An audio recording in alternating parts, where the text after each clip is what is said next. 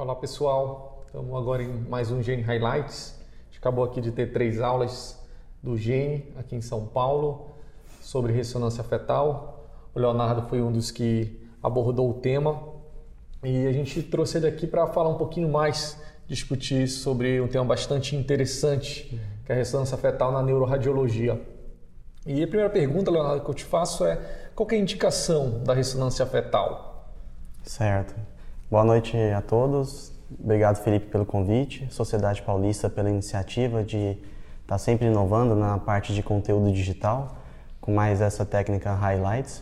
Agradeço também o Dr. Renato Hoffman, Dr. Lázaro e Dr. Antônio.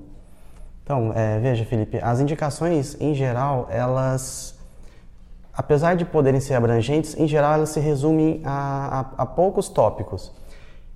Quais tópicos? Primeiro, nos exames que já tiveram ultrassom bem feito. Hoje em dia não é tão difícil, a gente tem muito ultrassonografista que faz exame bem feito, um exame morfológico de qualidade, em que serve de rastreio para várias alterações. Em geral, por exemplo, gestações de alto risco, com maiores chances de malformações fetais. Então, para a gente resumir, em geral as indicações são alterações detectadas ao exame ultrassonográfico, sobretudo no, no exame morfológico. Então, resumindo, tem que deixar claro que não é uma técnica que vai fazer de rotina, né? Exato, não, não. É, Só isso... se tiver uma alteração no ultrassom que a ressonância venha adicionar algum valor, né? Que a gente. Exato, é, é como eu disse, é, hoje em dia nós temos muitos bons ultrassonografistas que fazem o método. Então, uma vez é, orientado por eles que se complemente com a ressonância, veja, né? É um método caro, dispendioso, não acessível a todos os pacientes e em todas as instituições. Então tem que ter essa triagem bem feita. Né? É um exame que dá um, um certo trabalho técnico para ser feito, tem que orientar a mãe com preparo, por exemplo, em jejum, para a criança ficar um pouco mais calma durante essa, o exame. Essa é uma outra dúvida, né? Porque a ressonância já em crianças, até em adultos é um pouco difícil com a movimentação. Exato. Ressonância fetal talvez tenha uma dificuldade ainda maior. Exato. É, tem uma técnica, alguma sequência específica, como que se faz no dia a dia, né? Um, um protocolo que Exato. A costuma gente, fazer. A gente resumiria assim em duas perguntas, né? Quando e como, né? Quando fazer e como fazer. Em geral, a gente indica que se faça não menos do que 18 ou 20 semanas, né? ou seja, para ficar mais fácil de memorizar, metade da gestação, que é quando, a partir dessa idade gestacional, que as estruturas mais nobres, mais importantes, já têm uma formação tal que a gente tem resolução espacial para detectá-las no exame. Por exemplo, fossa posterior bem formada, corpo caloso bem formado. Então a gente costuma indicar não menos do que 18 a 20 semanas. É, em geral, não fazemos a administração de gadolínio.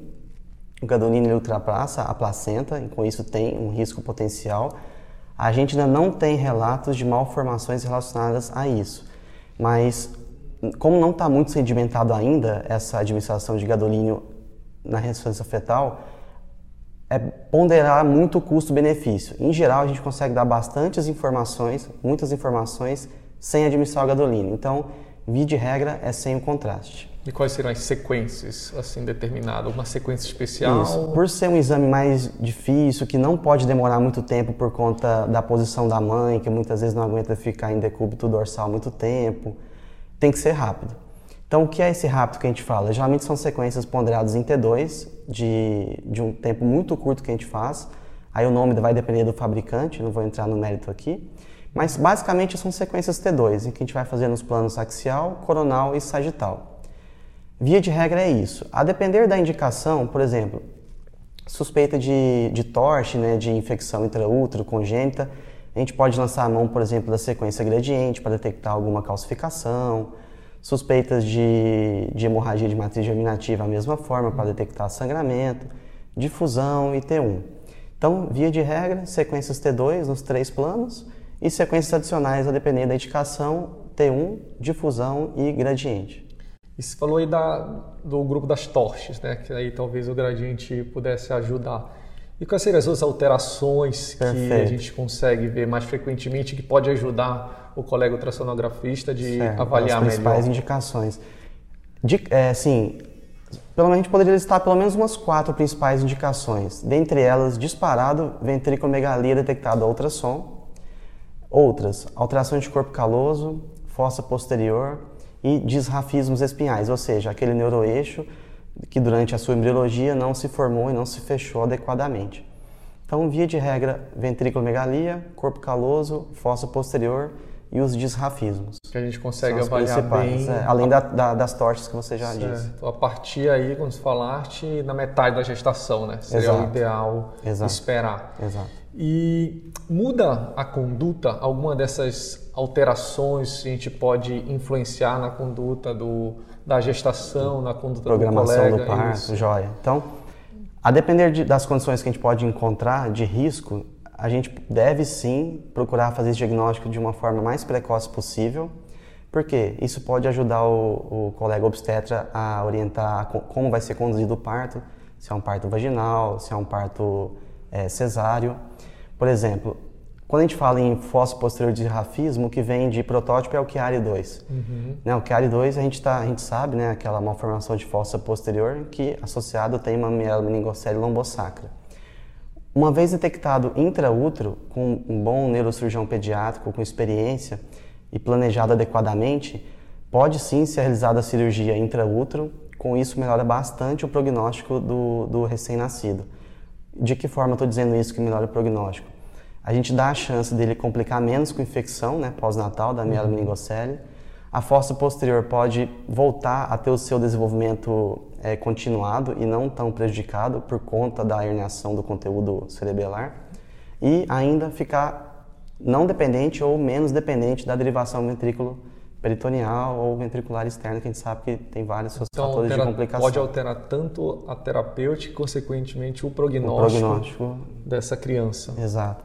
Além de né, poder já dar um norte e, e, ou tranquilizar os pais né, em relação a alguma malformação que ficou mais indeterminada no ultrassom e a ressonância por ter mais planos de corte para avaliar, mais incidências, pode e é um exame complementar a ultrassom. É isso que eu ia perguntar, né? Não tem uma indicação que um é melhor que o outro é melhor. Na verdade, são Não, é, exames complementares. São né? complementares. Acho que a gente deve encarar a ressonância fetal não, não sei, padrão ouro não é a palavra, mas com, realmente como complementar. O ultrassom, de novo, em boas mãos, ele é fantástico para detectar a maioria das alterações.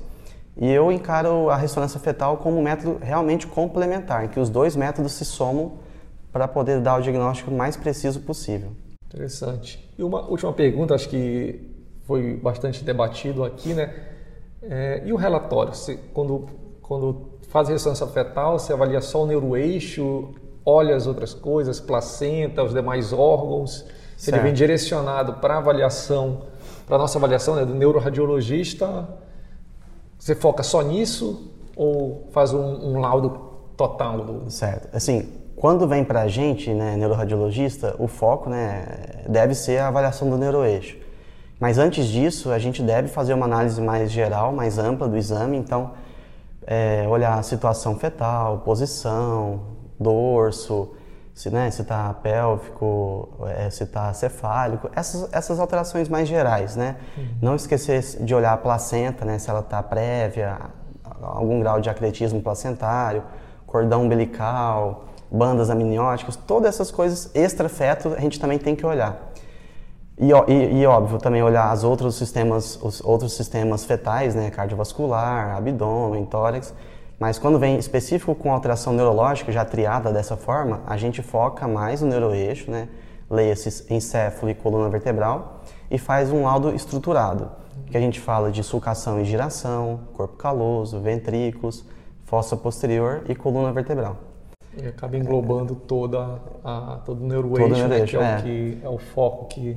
Isso, e a gente tentando gente. fazer dessa forma mais estruturado, a, a gente sistematiza isso na nossa cabeça e a chance de errar ela é menor, né? Então a gente não, não deixa passar se a gente fizer dessa forma as alterações mais corriqueiras. Interessante. Leonardo, muito obrigado. Acho que esclareceu as principais dúvidas. depois desse debate que a gente teve aqui nessa noite de quinta-feira é, sobre algumas aulas, né? acho que também vai estar disponível no site da sociedade, mas aqui deu para consolidar, deu para a gente fazer um resumo do uhum. que é, que é importante nesse tema. Tá Muito ótimo. obrigado. Eu que agradeço. Obrigado, Felipe. Obrigado, sociedade. Tchau, tchau.